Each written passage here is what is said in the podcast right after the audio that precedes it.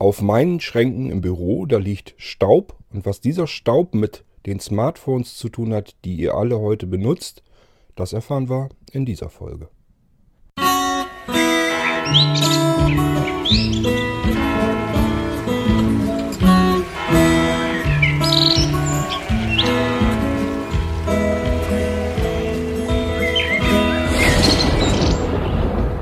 Tja, mein Büro, das ist eigentlich kein Büro mehr, das ist mehr ein Lagerraum. Da horten sich halt Kartons und Kisten bis an die Decke. Da ist alles voll mit irgendwelchem Krempel, den ich brauche, damit ich eure Rechner fertig machen kann und damit ihr eben das bekommen könnt, was ihr im Shop so bestellt. Und ja, könnt ihr euch denken, so hortet sich das so nach und nach alles zusammen und äh, im Prinzip bleibt dann vom eigentlich ursprünglich gedachten Büro nicht mehr ganz viel übrig. Was sich da aber noch hortet, und äh, da kommen wir nämlich jetzt drauf zu sprechen, da sind oben auf den Lagerschränken und äh, Regalen, die oberste Stufe sozusagen, wo ich sowieso schlecht rankomme. Äh, da habe ich natürlich dann das hingestellt, wo, äh, wo ich nicht oft rankommen können muss. Und das sind eben meine alten Computerschätze aus frühen Tagen. Die habe ich da noch gehortet. Zumindest die Sachen, die ich nicht sowieso schon längst mal verkauft habe. Da sind jetzt also quasi noch die Stücke, von denen ich mich am schwersten trennen konnte. Da befinden sich neben ein paar alten Amiga-Kisten noch ähm, ja, mein C64, ein C128D, äh, ein Commodore CDTV. Da werden wir auf alle Fälle noch eine Folge drüber machen müssen. Das war nämlich schon ein Computer, der war seiner Zeit weit voraus und wurde deswegen nicht, nicht verkauft, weil die Leute wirklich im Laden dran vorbeigegangen sind und nicht so richtig wussten, was man damit tun soll, wozu das gut sein soll. Und da waren viele Techniken drin, die heute selbstverständlich sind. Ähm, Philips CDI zum Beispiel war auch so ein Ding. Äh, das stand auch in den Läden und die Leute sind dran vorbeigegangen und die meisten haben gesagt, was soll ich da denn mit? Da ist keine Tastatur dran. Was, was soll das? Das ist doch kein Computer. Und für einen CD-Player ist es irgendwie viel zu teuer. Also die Leute konnten da halt nicht viel mit anfangen.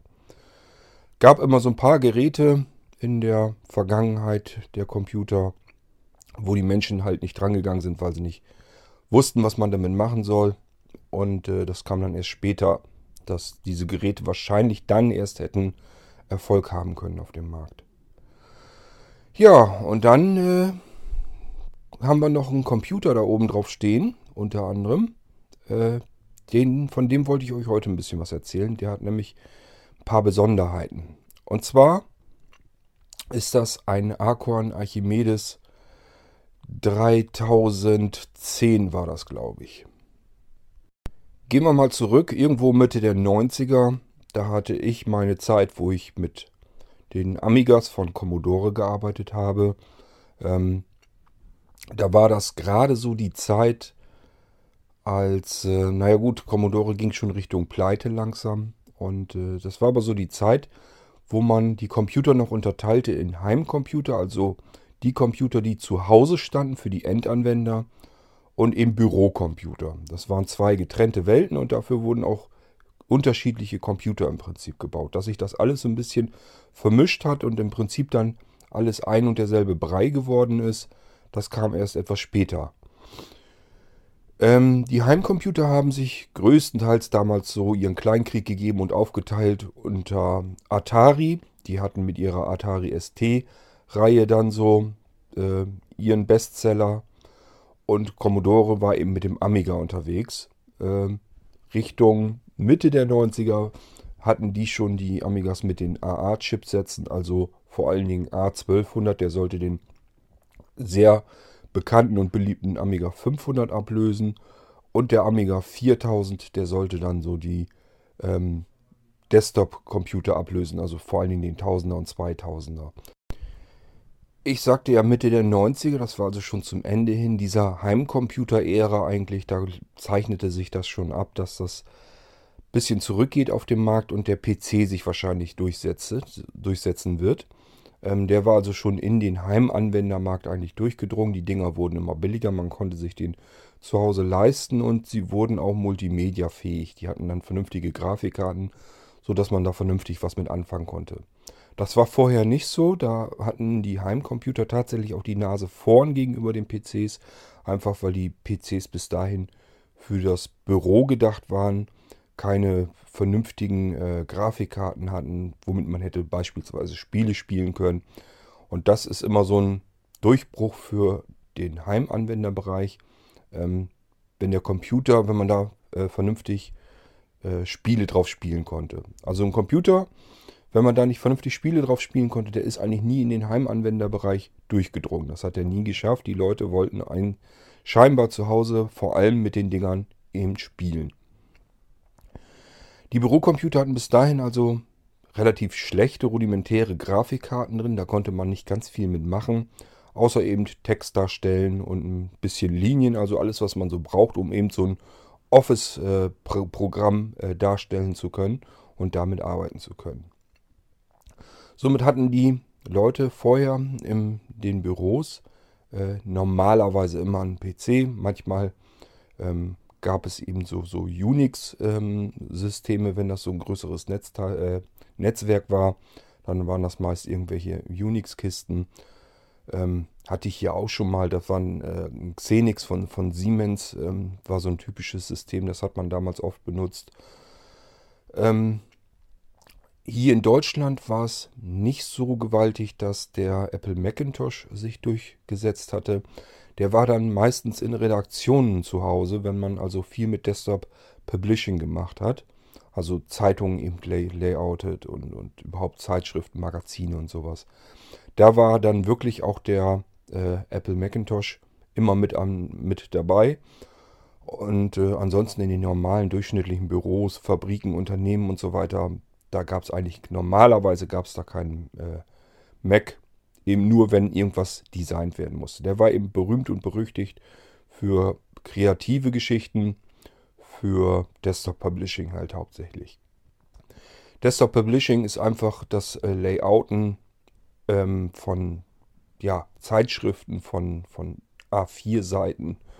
Alles, was mit Design, Layouten so zu tun hat, mit Fotos hantieren, ähm, Textzeilen äh, darstellen und sowas. Das ist eben DTP. Macht man heute ähm, auch oft mit dem PC. Gibt es auch schon ganz nette Programme dafür.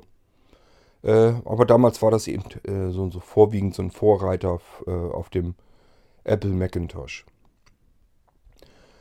Ähm, kommen wir mal zurück zu meinem Acorn äh, RISC-PC. Naja, RISC-PC nannte Acorn seine Rechner erst etwas später. Dies, den ich habe, das ist ein Archimedes. Und der Archimedes ist ein Tastaturcomputer, der war für den Heimanwenderbereich gebaut worden. Als ich aber in dieser Zeit mit meinem Amiga arbeitete, ist ganz klar, dann kauft man sich auch Fachzeitschriften für sein Computersystem, das man benutzt. Hatte ich davor, da hatte ich halt mein C64, habe ich mir natürlich die 64er gekauft, die Zeitschrift. War mal ganz interessant, da waren dann auch ähm, immer so ein paar Basic-Skripte drin, die konnte man abtippen. Und wenn man sich nicht vertippt hat und viel Glück hatte, dann konnte man Run eingeben und dann lief dieses Programm auch. Wenn man bedenkt, was man damals für einen Wahnsinn an Zeit totgeschlagen hat mit solchen Geschichten, äh, irrsinnig. Nun gut, aber in diesen Amiga-Zeitschriften, die ich mir damals natürlich dann auch immer gekauft habe, am liebsten natürlich erst mit Disketten da drauf, da pappte immer so eine Diskette drauf. Später kam dann, dass da eine CD drauf war oder dass man die CD extra gekauft hat in so einem Papp-Ding noch. Ähm, das lag dann immer am Kiosk. Habe ich immer gern gestöbert und mir dann auch mitgenommen. Da war meist Vollversion drauf und ganz, ganz viel Software. Es war damals furchtbar aufregend, sich so eine CD, CD-ROM zu kaufen, die ins Laufwerk reinzusetzen und dann da drin rumzuwühlen, was da alles Schönes Neues drauf war. Ihr müsst euch vorstellen, wir befinden uns hier in der Zeit, ähm, da gab es halt noch kein Internet. Das heißt, ich konnte nicht mal eben ins Internet gehen und mal gucken und stöbern, mir Informationen holen und vor allen Dingen Software besorgen. Die musste man sich irgendwie anders beschaffen und äh, da war eben, war man eben froh, wenn man einfach hier zum Kiosk gehen konnte, sich eine Zeitung kaufen, wo irgendein Datenträger draufpappte und dann hatte man mal wieder was Neues für seinen Computer, was man dann ausprobieren und entdecken konnte. In den Amiga-Zeitschriften machten dann plötzlich, irgendwann fiel mir dann auf, dass da immer wieder großflächige Anzeigen geschaltet waren, Werbeanzeigen. Und die äh, informierten mich über irgendein Computersystem, was mir erstmal nichts sagte und was für mich auch uninteressant war in dem Moment, weil ich ja den Amiga gerade erst hatte. Das war noch gar nicht so lange her und das war für mich Aufregung genug, das Ding. Äh, der hatte Multimedia-Fähigkeiten, die man sonst nirgendwo zu der Zeit so äh, finden konnte. Und deswegen äh, war ich bedient, war ich fertig. Es war alles so, wie man es haben wollte. Man hatte einen tollen Computer, mit dem man ganz viel machen konnte. Und war dann darauf fixiert, hat sich dann diese Werbeanzeigen eigentlich gar nicht angeschaut. Ich vermute mal, dass diese Werbeanzeigen vermutlich teuer waren damals in den Zeitungen, denn die haben quer durch alle Zeitschriften haben die versucht, diese Werbung zu schalten. Aber äh, ich kann mir nicht vorstellen, dass sie da wahnsinnig viel Erfolg mit hatten. Vielleicht erst ein bisschen später dann, ähm, als Commodore pleite ging und äh, Atari das dann ja auch schlecht ging, ähm, dass sie da dann irgendwie äh, noch die Leute abgegriffen haben, die dann eben diese Systeme verlassen haben und sich was Neues gesucht haben. Da sind viele auf den äh, Apple rübergegangen, das weiß ich noch. Und äh, mag sein, dass Acorn da vielleicht auch ein paar Anwender mit übernommen hat. Das kann gut sein. Also es sind viele, die damals diese Systeme, die platt gegangen sind, da sind eben viele, die sich auf Heimcomputer spezialisiert hatten, die sind eben kaputt gegangen. Den Markt, den gab es dann plötzlich nicht mehr. Und äh, es gibt Menschen, die wollen äh, ein zukunftssicheres Computersystem benutzen. Das heißt, wenn die sehen, da ist jetzt kein Hersteller mehr dahinter und äh, ich werde also von diesem Hersteller wohl keinen neuen Computer mehr bekommen, und äh, vielleicht habe ich ja sogar Probleme, wenn der mal kaputt ist, dass ich den reparieren lassen muss. Ist übrigens kein Problem. Man kann heute noch seine alten Schätze durchaus reparieren lassen. Gibt es Spezialfirmen äh, für. Ähm, naja, aber die Leute äh, haben dann immer relativ früh Angst, dass da irgendwie, dass sie nicht mehr an neue Rechner rankommen, dass sie in, äh, in ein totes System sozusagen ihre Zeit stecken und dann sehen die zu, dass sie ihre Rechner abstoßen und äh, orientieren sich dann neu, suchen sich ein anderen, anderes Computersystem, wo der Hersteller eben noch am Leben ist und äh, wo man dann auch noch künftig weiterhin wird von dem Computer äh, bekommen können. Nicht zuletzt dieser Crash des Heimcomputermarkts hat sicherlich auch Apple geholfen, seine Macintosh besser zu verkaufen. Ähm, denen ist das zu dieser Zeit auch sehr schlecht gegangen. Und äh, das war ja so ja so ungefähr die Zeit, als auch Steve Jobs ähm, das Unternehmen verlassen musste. Äh, und äh, ja, das wurde dann auch auf dem Macintosh immer schlechter. Das heißt, denen ging es auch nicht so wahnsinnig gut. Vielleicht wären sie da schon ganz über den Jordan gegangen, äh, wenn der Heimanwendermarkt nicht kaputt gegangen wäre und sich dadurch noch zumindest noch einige ähm, nochmal eben schnell einen Mac gekauft hätten. Alles möglich. Man weiß nicht, was damals alles passiert wäre wenn es ein wenig anders gekommen wäre. Die Werbeanzeigen, die äh, wollten einem also einen Acorn aus England verkaufen. Also Hersteller war Acorn. Und äh, die haben damit geworben, dass dieser Computer, der Acorn Archimedes, viel, viel schneller arbeiten würde als alles, was man bis dahin kannte. Die ganzen Heimcomputer. Und äh, trotzdem günstiger sein würde also wahnsinnig viel Leistung für einen guten Kurs. Äh, Gerade hier in Deutschland ähm, war man dann halt sicherlich oft am Überlegen, ein Computer aus England, das kennt man normalerweise hier nicht. Äh, ich glaube, da sind nicht so wahnsinnig viele dran gegangen. Der Archon Archimedes war in Deutschland also kein Kassenhit, der war nicht oft besonders oft gekauft. Und äh, wenn man ihn heute sucht und haben möchte, dann sucht man noch länger. Also es ist nicht so, dass man jetzt auf Auktionsplattformen wie eBay mal eben äh, Archon Archimedes oder so eintippen kann, hat dann einen Treffer und kann sich mal so ein gebrauchtes Ding eben für so ein Huni kaufen. Das funktioniert bei den Dingern normalerweise nicht. Sind also durchaus wahre Schätzchen, die ich hier auf meinem verstaubten Schrank noch stehen und liegen habe. Und dessen bin ich mir durchaus bewusst. Ich werde sie wahrscheinlich trotzdem irgendwann einmal so nach und nach mit abstoßen und verkaufen. Einfach weil sie mir nichts mehr bringen. Die stehen da rum, stauben vor sich hin und äh, wenn ich sie mir wieder mal anschließen würde und versuchen würde damit zu arbeiten, würde ich wahrscheinlich nichts hinkriegen. Reicht der Seerest nicht mehr für und Blindenhilfsmittel und Zubehör gibt es für die Dinger nicht, also macht das nicht so wahnsinnig viel Sinn. Gut, äh, mein Archon Archimedes. Ich kann euch leider nicht mehr sagen, wann ich mir den gekauft habe. Das muss meiner Meinung nach äh, zwischen Mitte und Ende der 90er noch gewesen sein. Ähm, die Dinger, äh, ja, ich habe euch eben gesagt, die waren billiger als das, was man sonst so äh, bekommen konnte, vor allen Dingen in der Leistungsklasse. Es war damals so, als der erste Archon herauskam, der RIS-PC, dass der ungefähr die Leistung hatte, die ein anderer Computer hatte, der 20.000 D-Mark äh, damals gekostet hätte. Und äh, der Archon Archimedes hatte nun, ähm, das, dieses etwas größere Modell, hatte nun 3500 D-Mark gekostet. Das heißt, so könnt ihr euch vorstellen, wie das Verhältnis war. Wenn man einen besonders leistungsfähigen Rechner also haben wollte, musste man also wirklich äh, ja, zwischen 10.000 und 20.000 D-Mark äh, auszugeben. War dann überhaupt kein Problem, das, da war man schnell hin. Äh, liegt einfach daran, wenn man entsprechend die Grafik und das alles, wenn man äh, das in der Leistungsklasse braucht, sodass man da vernünftig was rausholen kann, dann wird das Ganze einfach wahnsinnig teuer. Äh, das war auch bei den Commodore Amigas so, wenn man äh, den Amiga 3000, als der rauskam, wenn man den in einer richtig vernünftigen, richtig geilen Ausstattung haben wollte, dann wurde das Ding eben auch ganz schnell über 10.000 D-Mark teuer. War da überhaupt kein Problem, so viel Geld auszugeben für einen Computer und es gab offensichtlich auch immerhin noch genug Menschen, die das bereit waren auszugeben. Und äh, der Archon Archimedes, der war nun also ja so schnell wie die schnellsten Computer, die man so damals auf dem Markt hatte, die, äh, wenn man die in der Ausstattung hätte haben wollen, dass man da ähnlich mit hätte arbeiten können, hätte man eben über 20.000 D-Mark investieren müssen. Und dieser Archon, der hatte eben einen Preis von dreieinhalbtausend D-Mark ungefähr.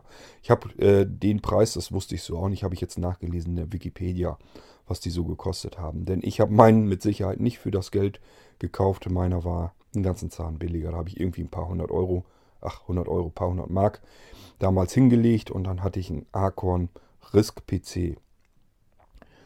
Ähm, wie gesagt, man muss so ein bisschen aufpassen. Äh, Archimedes und Risk PC, das sind unterschiedliche Marken von äh, Acorn eigentlich. Aber äh, man sagt, insgesamt sagt man zu den ganzen Dingern eigentlich immer RISC-PC, weil es eben ein Computersystem war mit einer RISC-CPU drin. Diese RISC-CPU, das heißt im Prinzip, dass, es, dass die mit einem reduzierten ähm, Befehlssatz arbeitet. Das heißt, die kann eigentlich von der Anzahl der Befehle der möglichen, kann sie weniger dadurch, dass sie weniger kann, muss sie aber nicht so komplex aufgebaut sein, kann schneller arbeiten. Und das ist der Unterschied zum, zu der CISC-CPU, die wird mit C am Anfang geschrieben. Die steckt normalerweise in euren Computern drin. Die hat also einen ziemlich umfangreichen erweiterten Befehlssatz und damit kann man eben mehr machen, wenn man vom, vom Programmieren her. Äh, aber äh, sie arbeitet dadurch insgesamt bei gleicher Taktrate und gleichen Kernzahlen und sowas arbeitet die langsamer als ein RISC-Prozessor. Dieser RISC-Prozessor, der steckt dann tatsächlich ähm, bei euch in euren Smartphones drin. Nun nicht nur da, sondern in ganz vielen Geräten bei euch im Haus. Ähm, ihr werdet überall verteilt bei euch im Haus mittlerweile schon ARM-Prozessoren haben. So auch in eurem iPhone, in eurem Android-Gerät, im Tablet. Ähm, ja, vielleicht schon in eurem Fernseher mit drin, da wird es auch wahrscheinlich einen geben. Äh, wenn ihr irgendwelche digitalen Videorekorder oder sowas habt, da ist ein ARM-Prozessor drin. Es könnte sein, dass ihr ein Nasslaufwerk oder sowas habt, da ist ein ARM-Prozessor drin. Es könnte sein, dass eure Waschmaschine einen ARM-Prozessor hat, eure Mikrowelle, euer Herd. Das kann gut alles sein, dass da ARM-Prozessoren drin sind, die haben sich überall ausgebreitet. Das liegt einfach daran, weil sie eben besonders leistungsfähig sind, also schnell arbeiten und rechnen können und relativ günstig herzustellen sind. Und dieser ARM-Prozessor, der war dafür eigentlich nicht gedacht, dass er sich so flächendeckend, äh, flächendeckend überall bei euch im Haus ausbreitet und unsere Smartphones befeuert, sondern er steckte eben in diesen Computern drin, von dem ich euch eben erzählt habe. In meinem äh, Acorn äh, Archimedes steckt also ein ARM2-Prozessor drin und der ist damals wirklich einfach als Computerprozessor so gebaut, entwickelt und dort eingebaut worden. Wenn ihr so ein iPhone benutzt, dann wisst ihr ja, dass dort äh, ein A-Prozessor drin ist. Das ist nichts anderes als ein ähm, lizenzierter ARM-Prozessor.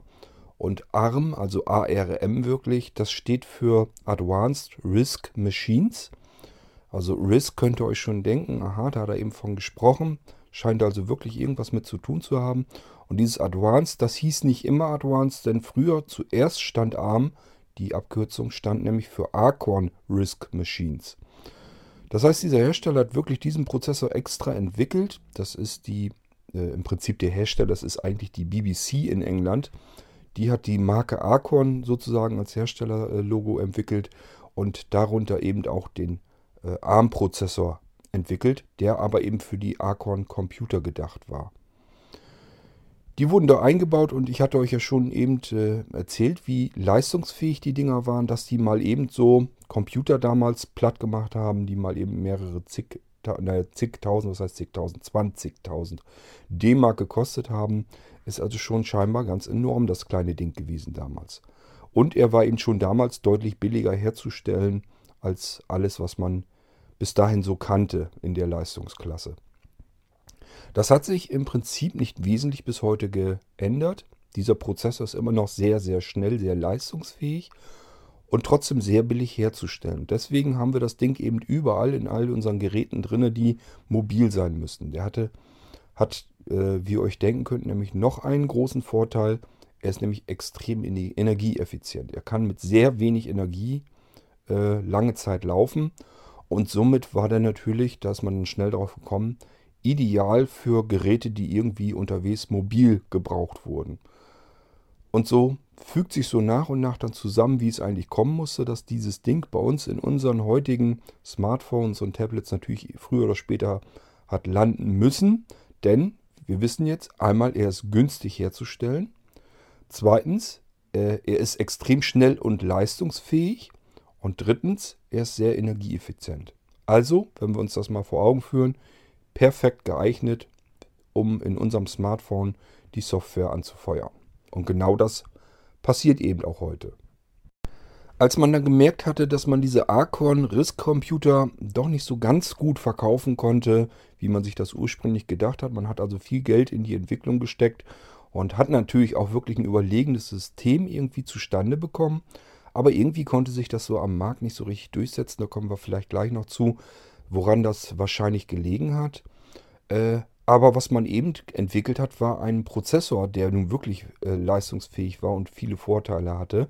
Und somit hat man gesagt, okay, bevor jetzt hier alles platt geht, bevor wir jetzt sagen müssen, okay, die Archon Computer, die lassen sich so nicht verkaufen, überlegen wir uns, was wir mit dem Prozessor zumindest machen und hat das dann ausgelagert in die ARM äh, Limited, hieß die dann, glaube ich.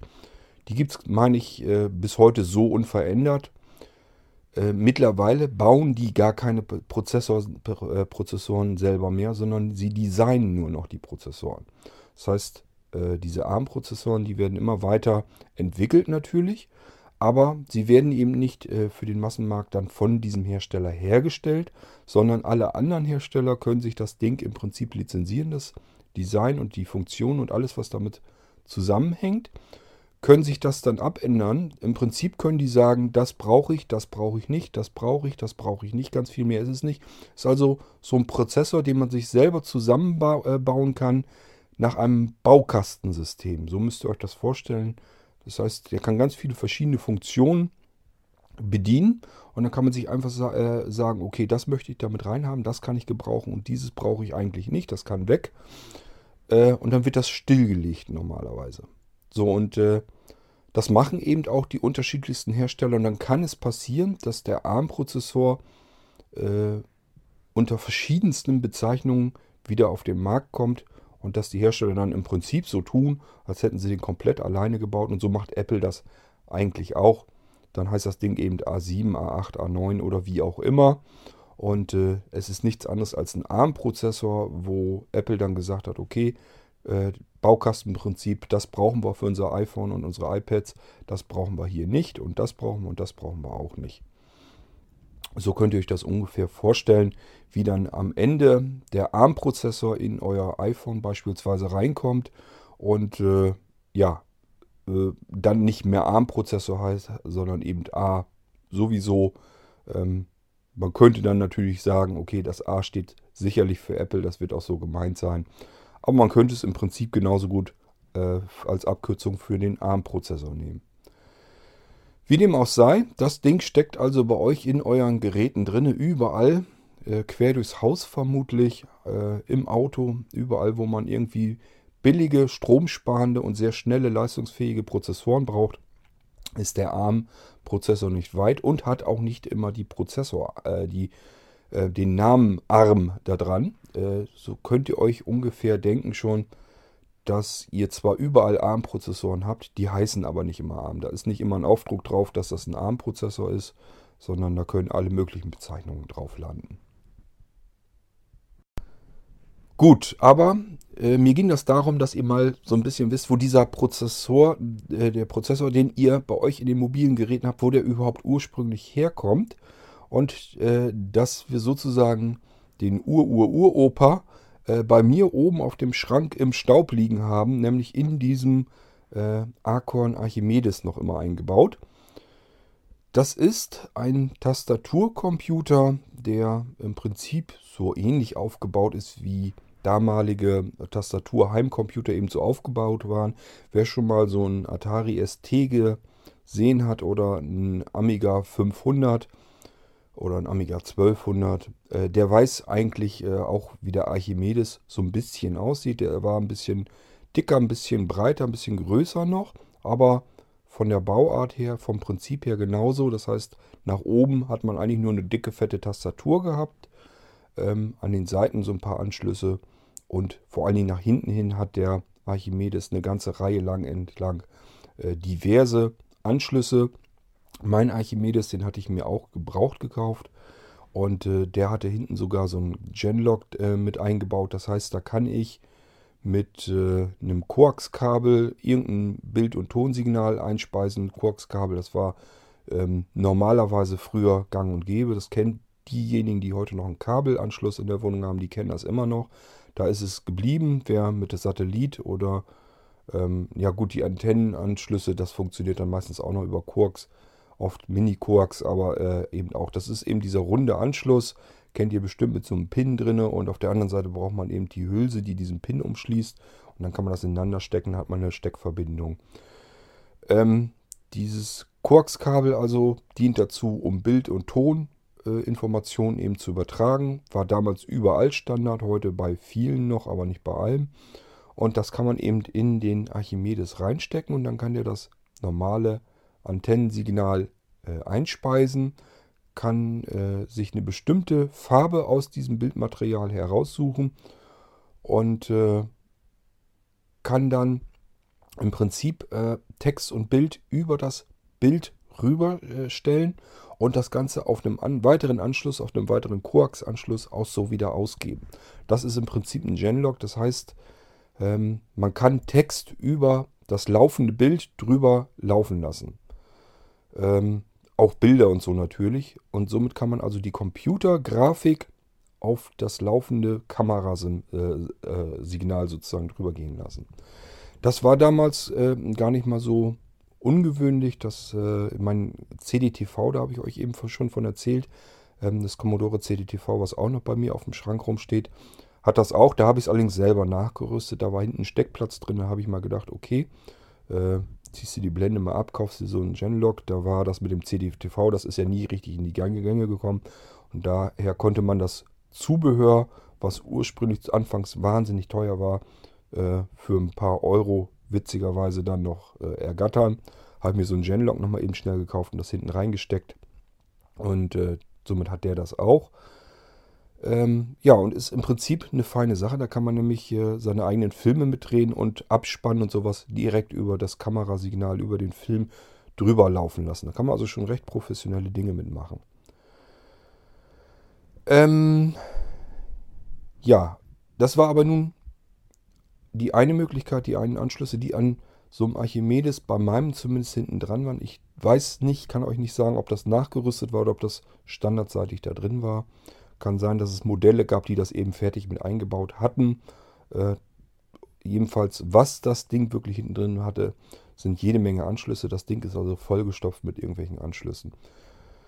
Ich habe den Rechner natürlich jetzt nicht vor mir, habe auch keine Lust, den jetzt vom Schrank herunterzuholen, sonst würden wir einfach mal dem Ding entlang gehen. Dann würde ich euch mal so abtastend erzählen, was ich da so an Anschlüssen vermute.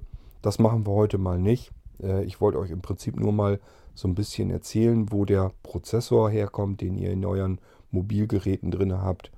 Und äh, wollte euch einfach so ein bisschen was über meinen Archon Archimedes erzählen. Der hat nämlich noch ein paar Besonderheiten. Wir sind noch nicht ganz durch.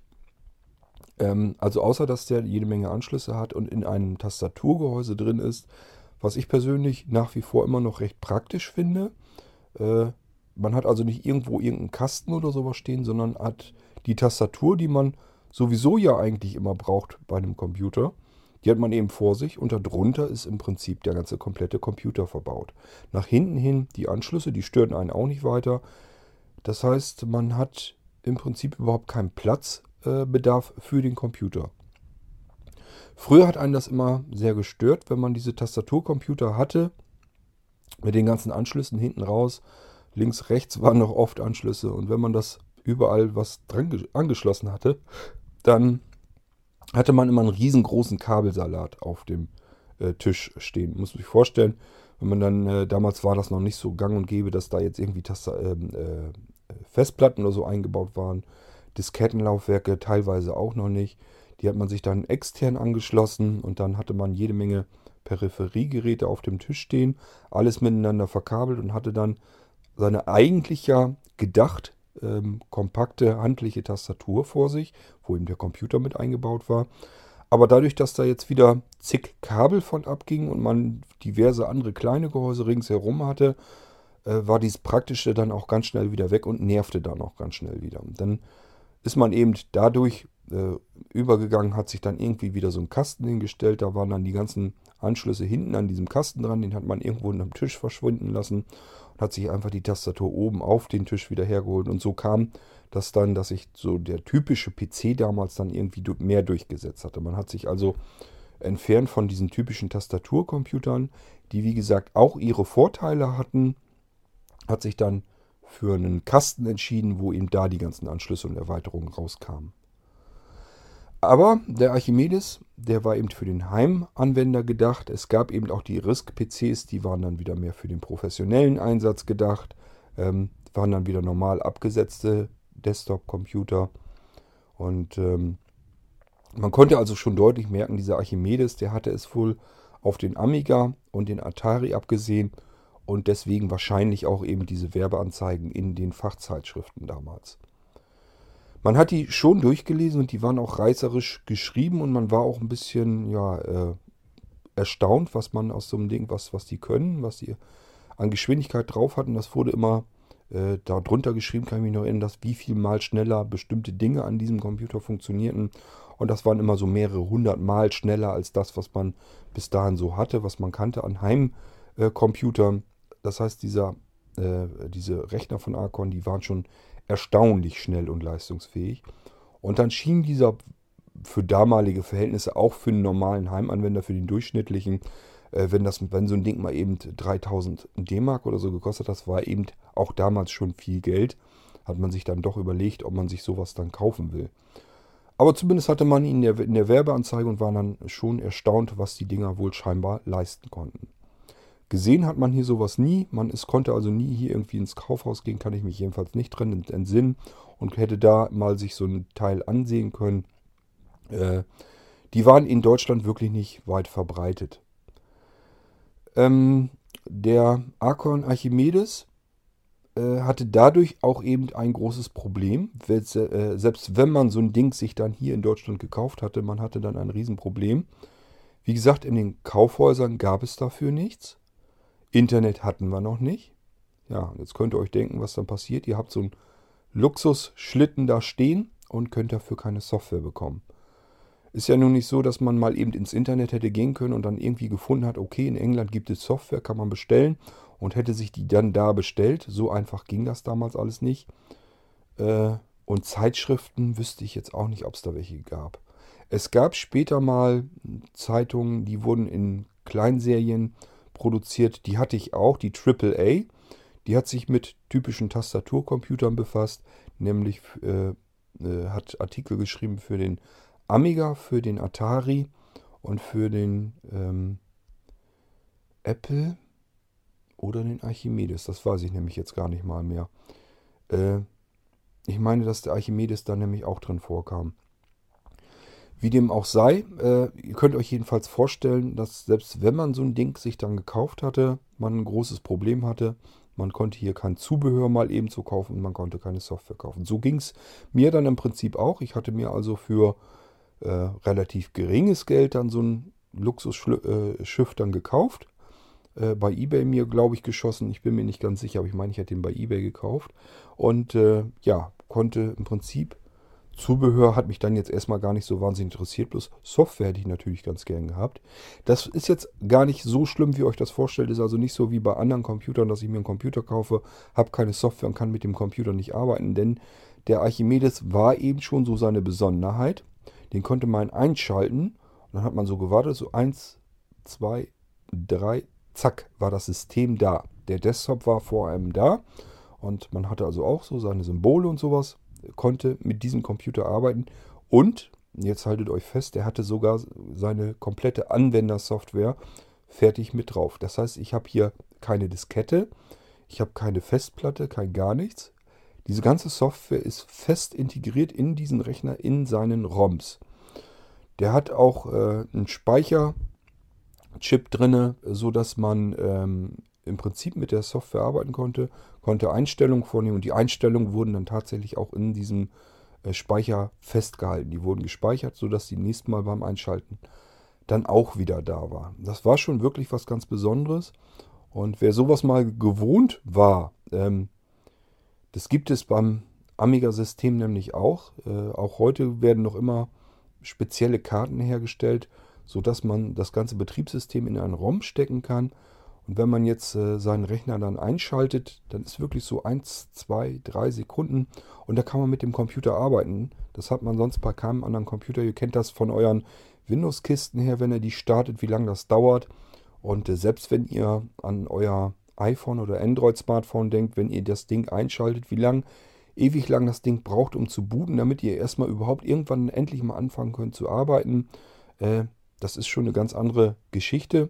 Da ist man schon froh, wenn man mal so zwischendurch so einen alten Rechner wieder vor sich hat, schaltet den ein und kann im Prinzip sofort anfangen, mit dem Ding zu arbeiten.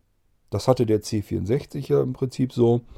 Gut, da war einfach nur ein blinkender Cursor, da musste man Befehle eingeben. Im Endeffekt, wenn man da vernünftig Software mit äh, arbeiten wollte, musste man sich die reinladen, war also auch kein wirklicher Vorteil.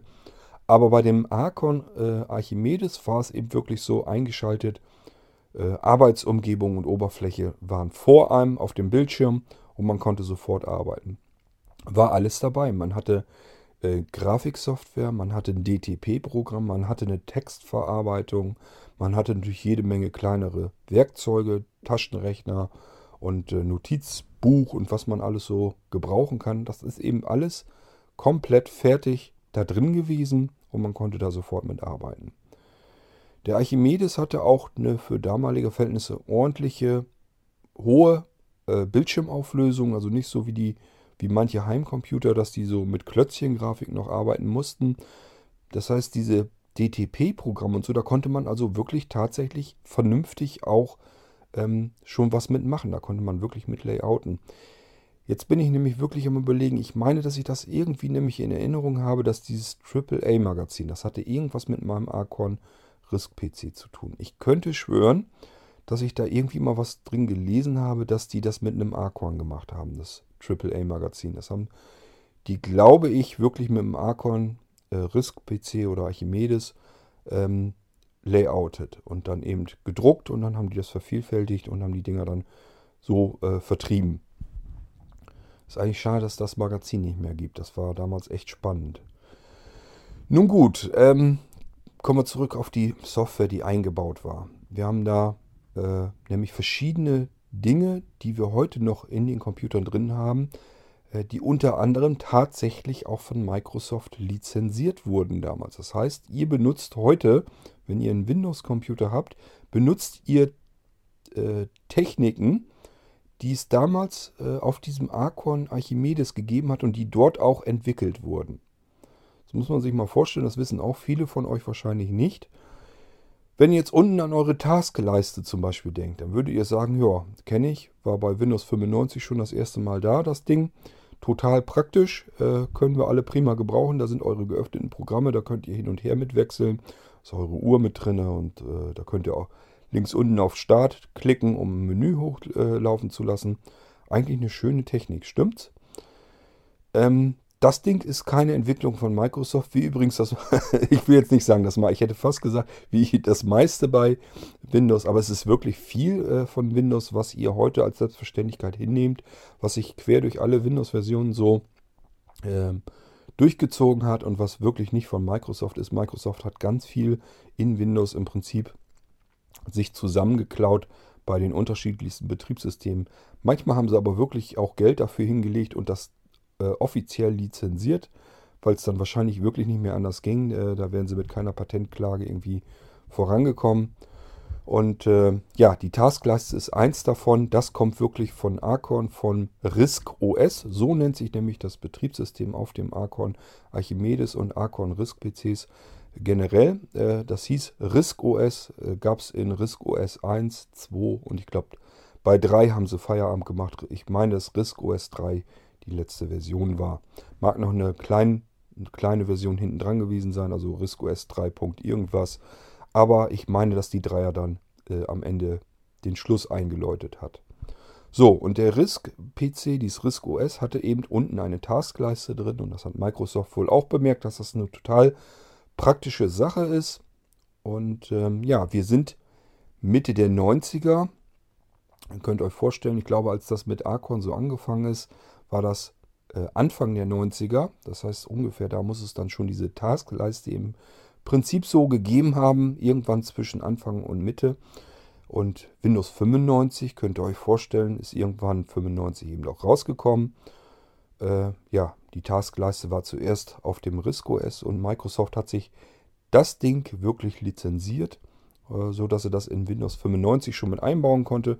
Und das haben, Ding haben wir bis heute hin erhalten bis Windows 10 hat sich das Ding gehalten und äh, wir arbeiten heute noch mit, immer noch mit etwas, was es damals auf RISC OS zuallererst gegeben hat, eben auch auf meinem Archon Archimedes.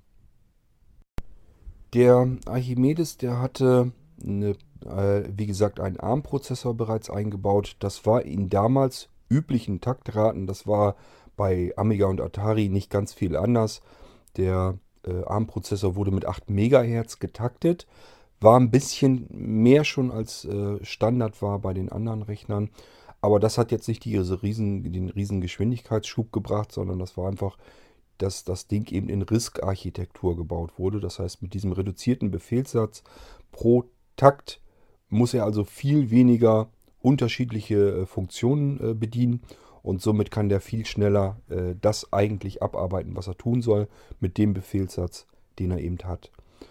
Ähm, der wurde also hergestellt von BBC Computer. Ähm, BBC kennt ihr sicherlich auch heute noch äh, als, ähm, ja, ich weiß nicht, was sie überhaupt in, in England alles machen. Äh, ich glaube, die machen Fernsehprogramm und Radioprogramm. Ist also im Prinzip äh, dieselbe, dasselbe Unternehmen. Die haben früher anfangs dann eben auch äh, versucht, eigene Computer herzustellen und äh, hieß dann eben BBC Computer und die haben dann eben die Marke Acorn geschaffen und dann unter Acorn auch eben Computer gebaut. Sind angefangen mit dem Archimedes und später haben sie dann noch abgesetzte Computer gebaut, also die mehr für Büros und so gedacht waren. Und die hatten, hatten sie dann RISC-PC genannt. Im Prinzip war der Archimedes aber nichts anderes, war auch ein RISC-PC. Die Innereien waren dieselben.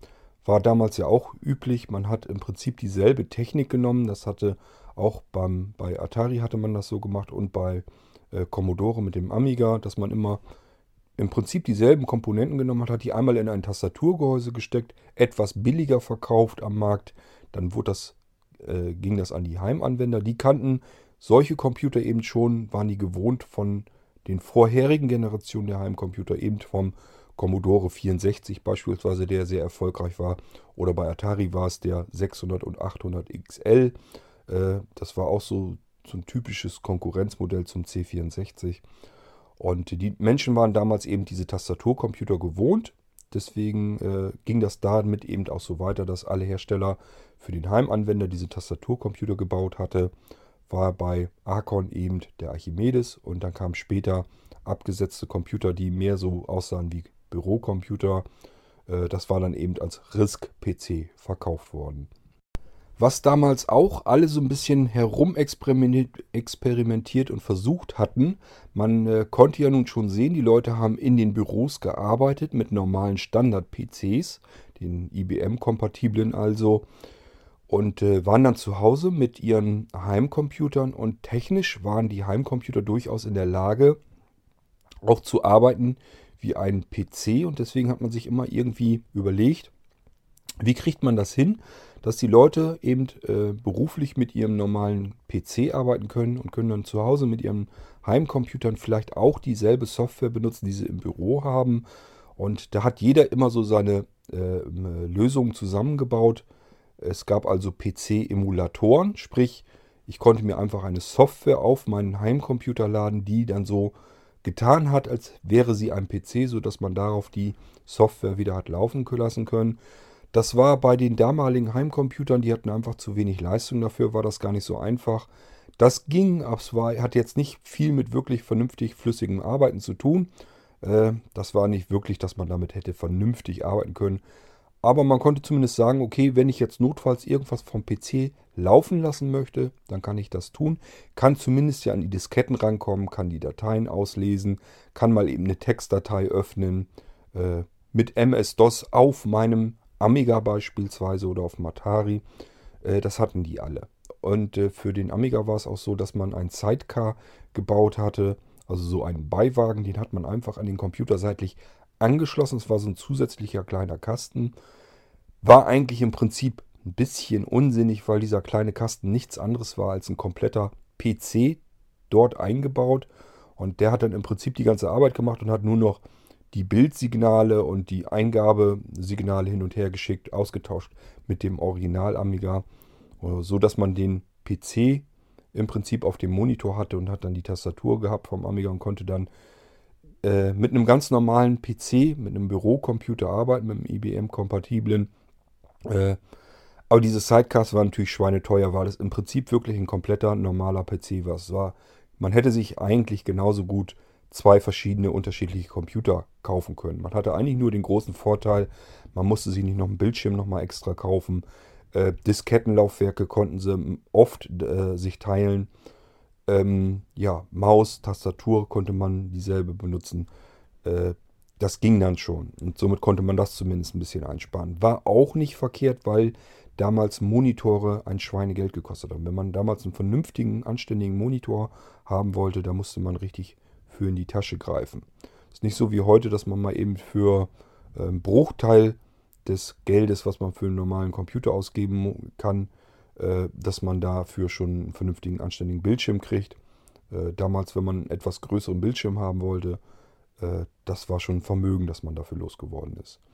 War auch immer das Hauptproblem in den Redaktionen und Büros sozusagen, wo Zeitschriften, wo man im Verlagswesen tätig war, ähm, hatte ich euch ja erzählt, da waren meistens, dass man da mit DTP eben zu tun hatte. Brauchte dafür speziellere Computer, hat man meistens Macintosh oder so genommen.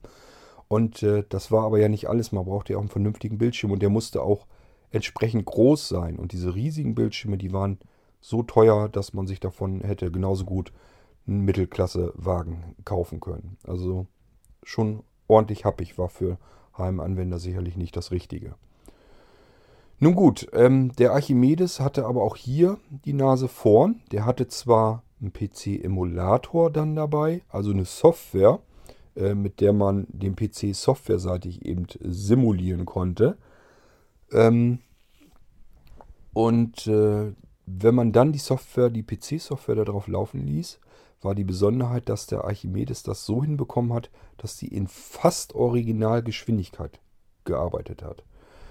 Das heißt, äh, das emulierte System da lief dann natürlich irgendwie ein Microsoft DOS, also ein MS-DOS oder sowas drauf. Oder vielleicht hat man auch schon Windows, äh, diese grafische Benutzeroberfläche Windows noch drauf laufen lassen. Also die Windows, die, die Version 1, 2 oder auch 3, 3.1, 3.11. Dann ging es ja erst mit Windows 95 im Prinzip los.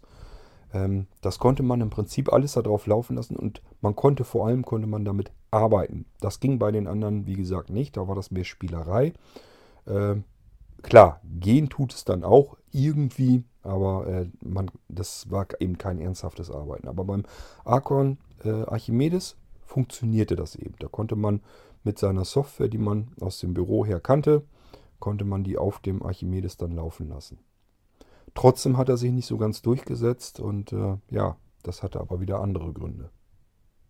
Bei der Grafikauflösung, das hatte ich euch erzählt, der konnte sehr hohe Auflösungen bereits darstellen, im Gegensatz zu den anderen. Aus heutiger Sicht vielleicht nicht so wahnsinnig hoch, aber damals war das wirklich schon klasse. Äh, da, wenn man dann viel, viele Farben haben wollte, dann äh, war man schnell in Auflösungen immer noch mit einer 3 vorweg, also 325 mal 250 oder sowas. Also so typische C64-Auflösungen war man dann auch mal schnell, wenn man möglichst viele Farben auf dem Bildschirm gleichzeitig haben wollte. Ist also immer so, es hängt natürlich mit dem Speicher und so zusammen, ähm, auch mit der Prozessorgeschwindigkeit, mit, der, mit dem Grafikchipsatz, wie schnell der arbeitet, ist ganz klar. Aber äh, man musste eben immer die Farben stark reduzieren, wenn man eine besonders hohe Auflösung brauchte. Nun konnte man das aber auch, man konnte sagen, ich habe jetzt ein Spiel, da brauche ich nicht so eine furchtbar hohe Auflösung und dann kann ich eben die Auflösung reduzieren und dabei meinetwegen 256 Farben gleichzeitig darstellen. Da kann man, kommt es eben ein bisschen darauf an, dass das Spiel schön bunt ist und das ist alles fließend, dass das alles vernünftig bewegt werden kann und da musste man eben die Auflösung reduzieren. Während man, wenn man im DTP-Bereich arbeitete oder im CAD-Bereich oder sowas, das heißt, man musste irgendwas designen oder layouten, da brauchte man feine äh, Linien, Diagonalen, Kurven und sowas. Da wollte man nicht, dass das alles mit Klötzchengrafik ist, sondern man musste eben die Auflösung hochschrauben. Ich muss mal eben in den Wikipedia-Artikel hinschalten, ähm, um die Auflösung euch halbwegs korrekt nennen zu können. Ähm, und zwar konnte man bei dem Archimedes die Auflösung hochdrehen. Äh, der konnte dann nur zwei Farben darstellen. Das heißt, es war natürlich meistens ein Schwarz und ein Weiß. Reicht aber ja für Office und DTP und so Geschichten hat das ausgereicht. Aber dann konnte er eine sagenhafte Auflösung von 1152 Bildpunkten in der Breite und äh, 896 in der Höhe darstellen. Das ist selbst für heutige Verhältnisse äh, schon recht ordentlich noch und für damalige Verhältnisse war das gewaltig. Man konnte eigentlich im Prinzip nicht mal einen Monitorbildschirm dafür bekommen. Ähm, es gab damals von der Firma NEC, äh, oh ja, das steht hier sogar auch, ähm, den Multisync 2. Da, an den kann ich mich nämlich auch noch sehr gut dran erinnern. Das war ein Monitor, der konnte ganz viele verschiedene Auflösungen ähm, darstellen, deswegen im Multisync. Und der 2 war eben äh, die überarbeitete Version. Und der konnte eben nicht nur besonders viele Auflösungen darstellen, der war dadurch nämlich auch sehr beliebt beim Amiga, der ja auch die Auflösung hochdrehen konnte und ganz viele verschiedene Auflösungen fahren konnte. Und das ging teilweise, weil der Amiga ein sehr geiles Multitasking hat. Das ist immer noch unübertroffen nach wie vor. Ähm, und dieses Multitasking, da kann er eben auch unterschiedliche Bildschirme in unterschiedlichen Auflösungen laufen lassen. Und da kann man sich in Echtzeit durch diese Bildschirme zappen. Also quasi Tastenkombination drücken und da ist nicht, dass da irgendwie eine Reaktionszeit zwischen ist, sondern so wie man die Taste drückt, hat man sich auch durch die Bildschirme, äh, durch die geöffneten geblättert. Und jeder Bildschirm konnte eine andere Auflösung darstellen. Und äh, ganz klar, dafür brauchte man auch, äh, wenn es blöd kam, auch einen entsprechenden Monitor, der das vernünftig darstellen konnte. Und dieser NEC Multisync, das war eigentlich eben so der erste, der das alles so ein bisschen beherrschte, der äh, wirklich für DTP, für hohe Auflösungen und so weiter wirklich mal geeignet waren. Und das war auch der einzige, der diese hohe Auflösung des Archon Archimedes darstellen konnte, von der ich euch eben erzählt habe in diesen zwei Farben. Ähm, der konnte dann immer noch 640 mal 512 Bildpunkte darstellen bei 256 Farben. Auch das äh, hatte er allen anderen Systemen damals im Voraus. Wir reden hier von Zeiten, als es auf dem PC äh, insgesamt nur 16 Farben gab. Die hatten meist diese CGA-Karten und sowas. Äh, der konnte überhaupt nicht mehr Farben darstellen. Das sollte einfach nur, der normale PC-Computer sollte eigentlich im Prinzip nur ein Office und da brauchte man nicht äh, sehr viele Farben. Da ist man eben mit diesen paar Farben wirklich ausgekommen. Äh, der Amiga konnte zwar mehr Farben darstellen, aber nicht in der Auflösung. Ähm, da war, äh, war der alte ECS und OCS-Chipsatz noch gerade in der Mache. Und äh, ja, war da auch noch nicht so, dass man bei 640 mal 512 256 Farben darstellen konnte. Der Archimedes konnte das aber eben. So, und jetzt kommen wir mal so langsam durch die Grafik nämlich dazu, warum sich dieser Archimedes nicht so vernünftig durchsetzen konnte. Denn bisher hat er ja alles geha das gehabt, was die anderen schlechter gemacht haben. Er war kostengünstig. Eigentlich wäre es doch ein Erfolgscomputer gewesen. Der hätte sich eigentlich durchsetzen müssen. Hatte ich euch aber ja nun erzählt, er hat im Prinzip sind wir jetzt immer noch im Büro hauptsächlich zugange. Das heißt, er konnte eben sehr hohe Auflösungen. Dafür brauchte man aber Monitore, die sehr teuer waren. Nun gut, aber immerhin, er konnte das. Ähm, diese hohen Auflösungen, die braucht man aber ja im Heimanwenderbereich nicht unbedingt. Da ging es, wie gesagt, um Spiele, irgendwelchen Multimedia-Kram, schon damals so ein bisschen, aber äh, hauptsächlich hat man damals mit Heimcomputern eigentlich gespielt. Und das andere, was man so machen konnte, so Textverarbeitung, so, das war so ein bisschen nebenbei, hat man das dann noch mitgemacht. Ähm, der Archimedes hatte aber keine, keinen Custom Graphic, äh. Äh, das war damals eben so Standard, so wie beim Amiga. Der hatte jede Menge Co-Prozessoren eingebaut, die sich speziell um die Grafikfähigkeiten des Amigas gekümmert haben. Ähm, beim Atari war es ähnlich, wenn auch bei weitem nicht so gut. Äh, und äh, das hatte der Archimedes alles nicht. Der konnte die Auflösung zwar hochschrauben, konnte äh, gestochen scharfe Bilder wiedergeben, konnte auch sehr viele Farben darstellen in hohen Auflösungen, aber sobald das was mit Bewegung war, hatte er seine Probleme. Eines der Hauptprobleme war beispielsweise, er hatte nur ein Hardware-Sprite. Sprites sind Objekte, die auf dem Bildschirm hin und her bewegt werden können. Ähm, ein Sprite, das kennt ihr alle, das ist nämlich euer Mauspfeil eventuell. Wenn ihr äh, jetzt nicht zu denen gehört, die jetzt blind sind. Die habe ich ja auch eine Menge Hörer, sondern die ihren Computer sehen können und sehend bedienen. Die kennen das, die schieben mit ihrer Maus durch die Gegend, haben dann einen Mauspfeil. Das ist normalerweise immer ein Sprite, den man auf dem Bildschirm hin und her schieben kann. So kann man auch verschiedene Spielfiguren und so weiter. Man kann also viele verschiedene Sprites ähm, anzeigen und kann die im Prinzip auf dem Bildschirm hin und her bewegen, ohne dass man da irgendwas großartig für programmieren muss. Ähm, das konnte also auch schon der C64. Der konnte auch mit vielen Tricks mal eben Sprites verdoppeln. Dann sah das so aus, als wenn das, der ganze Bildschirm am Wuseln war, als wenn ganz viel los wäre. Und in Wirklichkeit hat er ein bisschen herumgetrickst mit den Sprites, mit der Anzahl, die er darstellen konnte. Und beim Archimedes brauchte man nicht viel rumtricksen. Der hatte eben nur sein eines Sprite und das war eben in der Regel reserviert für den Mauspfeil. Dieser ganze Computer scheint also irgendwie so ein bisschen auf Büro äh, ausgerichtet gewesen zu sein. Dafür war perfekt. Äh, hatte auch entsprechend die Software im ROM dafür. Man konnte also irgendwie ja, Büroarbeit mit dem Ding vernünftig machen. Das hat er den anderen wirklich vorausgehabt und da hat er seine Stärken gehabt. Ähm, war aber ausgelegt ja als Tastaturcomputer, hat also eigentlich den Angriff versucht auf Atari, auf Amiga und äh, Konsorten. Also diese Rechner, diese typischen die Heimcomputer. Und äh, das hat irgendwie, war das eine Fehlkonstruktion. Das hätten sie so vielleicht nicht machen sollen. Die haben dann ja auch später noch den RISC-PC hinterhergeschoben, wo sie versucht haben, eben genau diesen Fehler zu korrigieren. Äh, aber dann war es wahrscheinlich auch schon zu spät.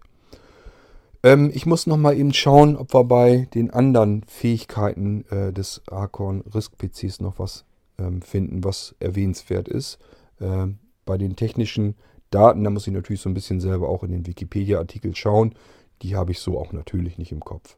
Ach ja, auch nicht unwichtig, ähm, RISC OS, das Betriebssystem, ähm, konnte eben dadurch, dass der eben mit hohen Auflösungen zugearbeitet haben die auch gleich von vornherein Vektorschriftarten mit eingebaut. Zu damaliger Zeit war das überhaupt nicht Standard, war das nicht üblich. Da hatte man ähm, Bitmap-Schriftarten, also wirklich, dass man die Buchstaben aus einzelnen Grafikpunkten zusammengesetzt hat und dann war das eine feste Schrift. Die hat man in ein paar verschiedene Größen dann gebaut und dann konnte man darüber die Größe der Schriftart zwar auswählen, aber da hatte im Prinzip alles aus kleinen Pixeln zusammengesetzte Schrift. Konnte man, es gab damals auch Software, kann ich mich noch daran erinnern, konnte man selber seine eigene Schrift äh, zusammenbasteln, hatte also eine groß, grobe, pixelige Matrix auf dem Bildschirm und dann konnte man äh, mit der Maus oder mit dem Joystick hin und her und in dieser Matrix äh, und dann durch Knopfdruck eben einen Punkt setzen oder wieder wegnehmen. Und dann konnte man jeden einzelnen Buchstaben so zusammenbauen, das ganze Ding abspeichern und so auch benutzen. Dann hatte man seine eigene Schriftart gebaut. So könnt ihr euch vorstellen, wie damals die Schriften aber zusammengesetzt wurden. Vektor-Schriftarten sind eine andere Geschichte. Da sagt man im Prinzip, wenn man jetzt ein V hat, das geht ja von oben links nach unten rechts, fängt es an. Und dann äh, hat man nicht gesagt, ähm, setze Punkt, Punkt, Punkt, Punkt, sondern da oben ist der Anfang, schräg unten ist das Ende und jetzt zieh mir da eine gerade Linie runter. Das ist im Prinzip Vektorschrift. Da hat man äh, die, die wichtigen Eckpunkte sozusagen, die setzt man dann und dazwischen lässt man äh, die Linien dazwischen lässt man dann berechnen vom Computer. Das ist dann, wenn man das Ganze als Vektorschriftart hat. Vorteil ist, man kann stufenlos diese Schrift im Prinzip verkleinern und vergrößern und hat nie einen Klötzchen-Effekt, hat also immer äh, abhängig von der ähm, Bildschirmauflösung von der aktuellen immer ein gestochen scharfes Schriftbild. Auch da merkt ihr wieder, zielt alles so ein bisschen auf Büroalltag hinaus, DTP-Bereich, äh, Textverarbeitung, Office äh, generell. Das sind eben so Sachen, die machen mit solchen Geschichten natürlich richtig Spaß und auch Sinn. Das hat äh, früher bei den, ähm, bei den Pixel-basierten, also bei den Bitmap-Schriftarten, äh, hat das nicht so wahnsinnig viel Sinn gemacht. Wenn man da nämlich versucht hat, dann diese Schriftart zu vergrößern, und das ging dann vielleicht gar nicht, weil diese Schriftart in größeren Stufen so nicht extra gebaut wurde, dann hat er versucht, einfach die Pixel auseinanderzuziehen, hat die also einfach vergrößert im Prinzip die Pixel und dann hatte man typische Klötzchenbildung. Dann sah das wirklich so aus, als wenn man aus kleinen Bauklötzchen seine Schrift zusammengebaut hatte. Das wollte man eigentlich nicht gerne haben. Und äh, deswegen war es eben wichtig, dass man Vektorschriftarten hatte. Und das hatte der Archimedes eben im RISC OS, im Betriebssystem schon so mit verbaut drinne. War also auch ein großer Vorteil dieses Betriebssystems.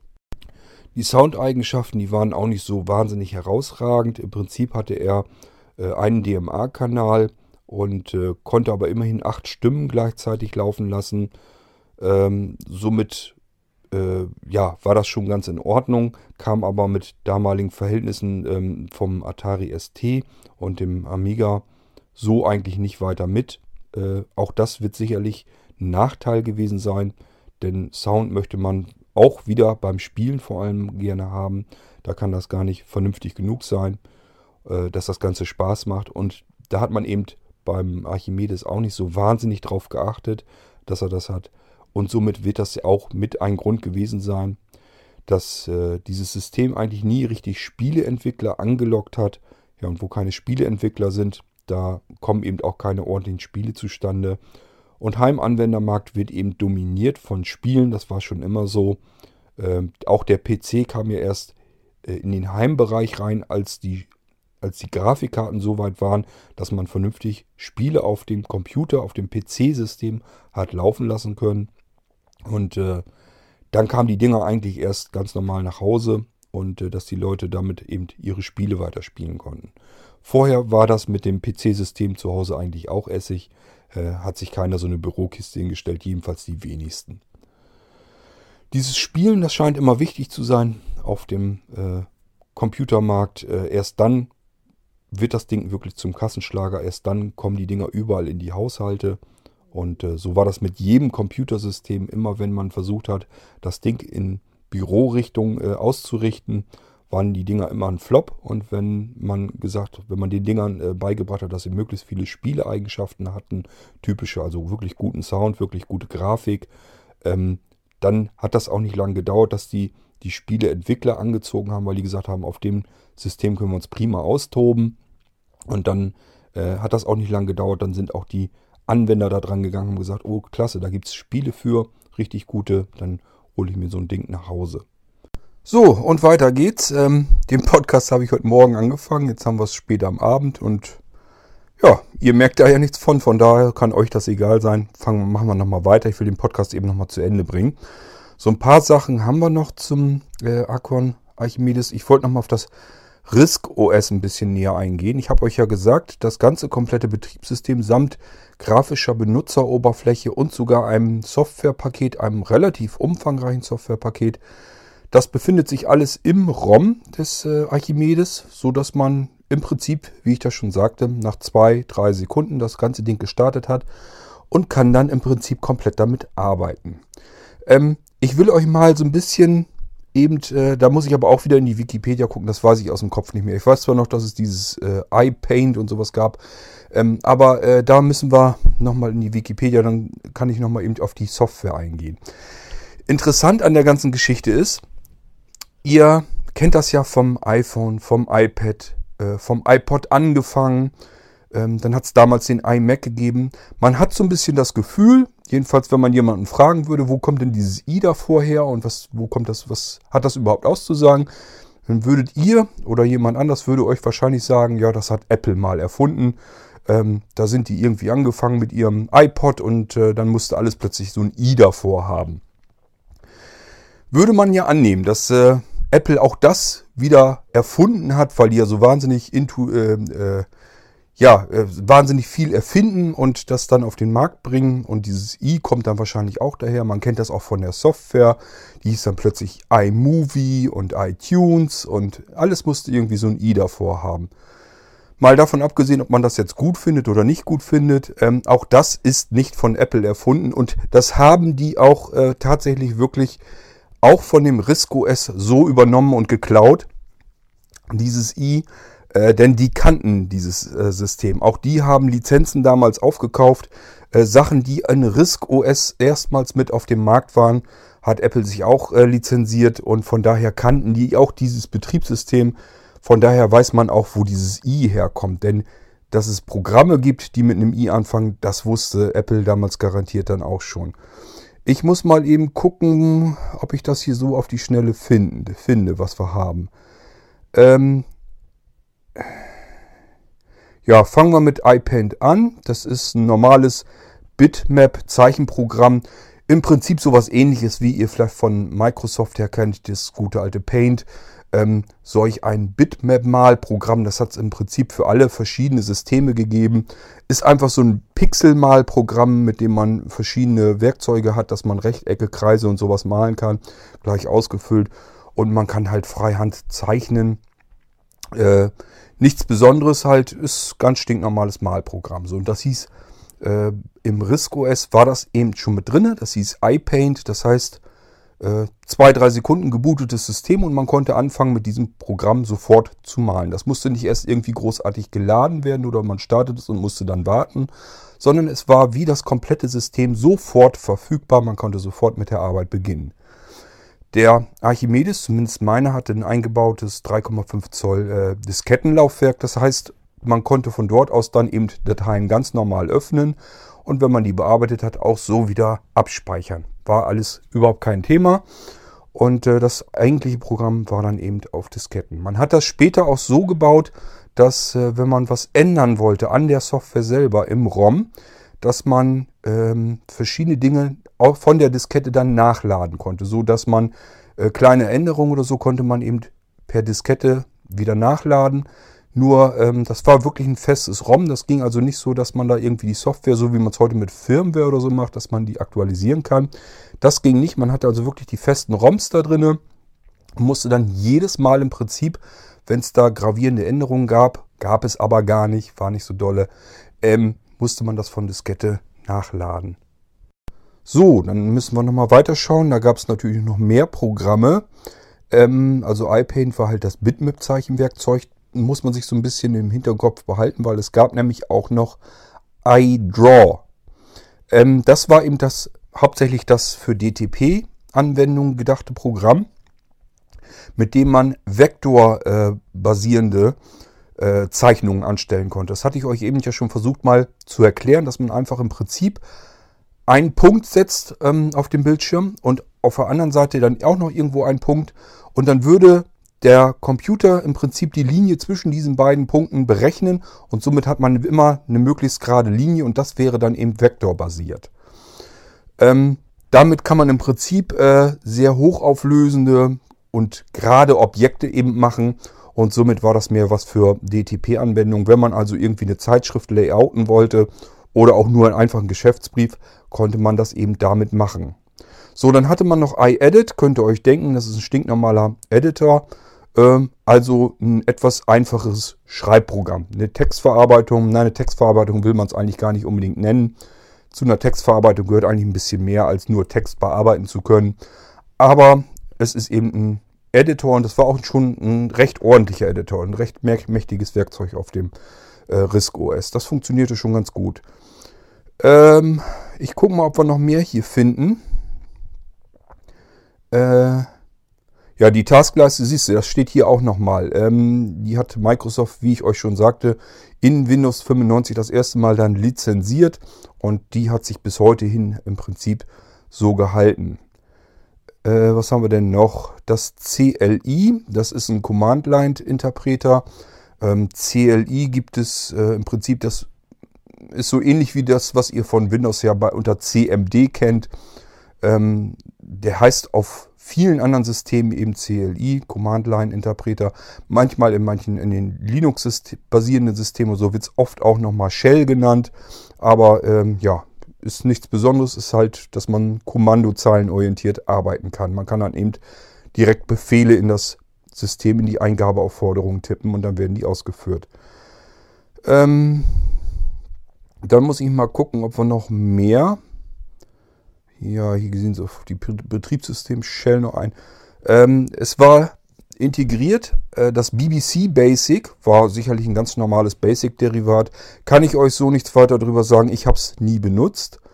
Und äh, ja, im Prinzip, hier gehen die jetzt schon äh, vor allem auf die verschiedenen OS-Versionen ein. Also die mehr an, an Programmen haben sie hier eigentlich gar nicht weiter genannt. Es waren jedenfalls noch mehr drin. Ich kann mich aber gar nicht mehr so genau dran erinnern, ob das jetzt alles ob da noch mehrere große Sachen bei waren oder ob das jetzt alles so kleine Werkzeuge waren, wie das übliche halt Taschenrechner und was man dann alles so vorfindet. Ähm, äh, dann gehen die nochmal auf das kooperative Multitasking ein, das eben ähm, ja durch das Betriebssystem immer irgendwie angestoßen werden muss. Ich habe jetzt auch keine Lust mehr hier den Wikipedia-Artikel komplett durchzulesen. Geht ja auch hauptsächlich mehr um meine Erinnerungen mit dem Archimedes, die ich habe. Äh, gut, ähm, Wikipedia könnt ihr euch selber mal äh, durchlesen, wenn ihr mehr wissen wollt zu dem Archimedes. Einfach als Suchbegriff Archon Archimedes eingeben und dann äh, seid ihr auf der Wikipedia-Seite. Ich glaube, das äh, brauchen wir uns jetzt nicht antun. Ich habe jetzt mal kurz reingeguckt, um so ein paar technische Details und Erinnerungen herauszuholen. Ähm, ja, wie gesagt, Software konnte man in Deutschland nicht großartig hier kaufen. Von daher habe ich mit, dem, mit meinem Archimedes eigentlich nur das gemacht, was er standardseitig eben mit drin hatte. Aber die äh, Programme, die da drin waren, die waren für die damalige Zeit wirklich schon recht brauchbar, recht ordentlich. Was man auch sagen muss, ist, dass dieses komplette System eben dadurch, dass das fest im ROM war und äh, es hatte so ein paar bestimmte Eigenschaften, ähm, ich denke mal, das werdet ihr in der Wikipedia auch nachlesen können, ähm, dass dieses System insgesamt, das Risco, es sehr, sehr stabil war, sehr zuverlässig lief. Und ähm, äh, ja, so konnte man im Prinzip wirklich mit dem Ding stundenlang arbeiten, ohne dass das irgendwie mal abgestürzt ist oder irgendwie wackelig wurde. Da kann ich mich also auch noch drin erinnern. Ich hatte nie irgendwie, dass ich mal eine Fehlermeldung hatte oder einen Absturz oder irgendwie etwas. Ich habe immer das Ding eingeschaltet, System war da, grafische Oberfläche war da, äh, Programme waren da. Man konnte arbeiten, so lange wie man arbeiten wollte. Und man musste auch nicht jetzt irgendwie äh, das System logischerweise erst herunterfahren oder beenden oder sowas, sondern einfach den Ausschalter gedrückt und dann war der Rechner eben wieder aus. Vielleicht nochmal ganz generell zu den damaligen Tastaturcomputern. Ihr dürft das nicht mit den Tastaturen verwechseln, die man heute im PC-Bereich so hat und kennt. Ähm, wir haben ja im Blinzeln-Shop auch ganz lange Zeit, mehrere Jahre haben wir noch immer Tastaturcomputer angeboten, solange wie es denn eben ging, diesen NanoSense. Ähm, ein paar Hörer weiß ich, die haben den sogar noch zu Hause vom Blinzeln und ein paar Hörer wollten den eigentlich haben, aber ich konnte ihn ja dann nicht mehr liefern. Das habe ich euch in einer anderen Folge schon mal erzählt. Ähm, die Tastaturen, die heutzutage so gebaut werden, die sind qualitativ, allesamt haben die das gemeinsam, nicht für die Ewigkeit gebaut. Die damaligen Tastaturen, die in den Tastaturcomputern waren, ähm, ihr müsst euch ja vorstellen, wenn man eine Tastatur hat und weiß, das Ding ist im Prinzip nicht so gebaut, dass das viele Jahre halten wird, hat man eventuell ein Problem, nämlich dann, wenn man die Tastatur einzeln nicht mehr ausgewechselt bekommt. Wenn die Tastatur im Prinzip der ganze Computer ist und es geht einem die Tastatur kaputt und man hat dann äh, keine Möglichkeit an Ersatz ranzukommen und vor allen Dingen äh, traut sich auch nicht jeder zu, so einen Computer komplett auseinanderzuschrauben und die Tastatur einzeln auszuwechseln, ähm, dann kann das zu einem Problem führen. Bei äh, den damaligen Tastaturcomputern war es so, also ich wüsste nicht, dass wenn ich, ich habe also mehrere dieser Computersysteme gehabt, auch wie gesagt Amigas und sowas immer gehabt. Ich kann mich nicht einmal daran erinnern, dass mir da irgendwie mal eine Tastatur kaputt gegangen ist. Also die waren komplett ganz anders gefertigt, ganz anders gebaut. Auch vom, äh, vom, vom Arbeiten her eine ganz andere Geschichte. Also diese Qualitäten, die darf man eigentlich gar nicht miteinander vergleichen. Äh, von daher war das eben bei dem Archimedes auch so. Das war auch kein Problem, dass da die Tastatur fest verbaut war. Und äh, ja, ich möchte mit euch wetten, wenn ich meinen Archimedes jetzt so vom Schrank runternehme und schließe den wieder an und schalte den ein, der wird genauso in zwei, drei Sekunden da sein, dass man damit arbeiten kann. Und ich wette mit euch, nicht eine einzige Taste wird irgendwie prellen oder nicht mehr funktionieren oder sonst irgendetwas. Obwohl ich da nun wirklich nicht, ich habe jetzt nicht so, dass ich die hier schonend eingelagert hätte, irgendwie schön in Originalverpackung oder sowas. Die hatte ich gar nicht mehr. Ähm, ich habe den also wirklich einfach so oben hingedonnert, äh, sein Stromkabel einmal so drumrum gewickelt und dann liegt das Ding da halt auf dem Schrank und staubt vor sich hin. Ist aber nicht weiter tragisch. Wenn ich den irgendwann mal wieder abstoßen will, dann werde ich wahrscheinlich einfach entstauben und ja, dann wird er bei eBay reinkommen und dann gucken wir mal, wer so ein Ding noch haben möchte. Noch bin ich da nicht so weit, dass ich mich unbedingt davon trennen möchte, aber irgendwann wird der Tag kommen. Im Prinzip äh, gedanklich habe ich mich dann schon davon getrennt, weil ich mir einfach sage, es hat keinen Sinn. Ich werde mir den nie mehr wahrscheinlich anschließen. Ich wüsste im Moment noch nicht mal genau, wie ich ihn anschließen sollte. Ich weiß nicht mal mehr, welche Anschlüsse der hatte, ob ich den irgendwie an einem VGA-Monitor anschließen kann. Ich kann es mir bald nicht vorstellen. Ich kann es euch nicht genau sagen, weiß ich nicht. Aber äh, selbst wenn ich ihn irgendwo an einem Bildschirm dann angeschlossen hätte, ich glaube nicht, dass ich mit meinem bisschen Sehrest da noch irgendwie halbwegs drauf arbeiten könnte. Von daher macht das alles keinen Sinn und ja, was will man den Kram dann rumstehen haben? Dann kann er irgendwann auch wieder weg. Obwohl ich wirklich das schade finde, weil das wirklich so meine kostbaren Schätze sind. Wie gesagt, wenn man jetzt mal in die Plattformen so reinguckt, wo man normalerweise gebrauchte Geräte kaufen kann, so ein Archon Archimedes, äh, den findet man eben nun wirklich nicht so oft. Ich habe also schon ein paar Mal reingeguckt und habe keinen gefunden. Ich wollte einfach mal wissen, wie die aktuelle Preislage bei den Gebrauchtgeräten so ist. Aber es ist halt keiner zu finden. Die Dinger sind ratzeputz weg vom Markt und äh, ja, ich denke mal, die Liebhaber, die sowas gerne sammeln oder so, die haben sich dann die Bestände so schon untereinander aufgeteilt und im Prinzip kommt man dann irgendwo mehr dran. Ich denke mal, ich habe soweit alles gesagt, was mir persönlich zu meinem Archon Archimedes einfällt.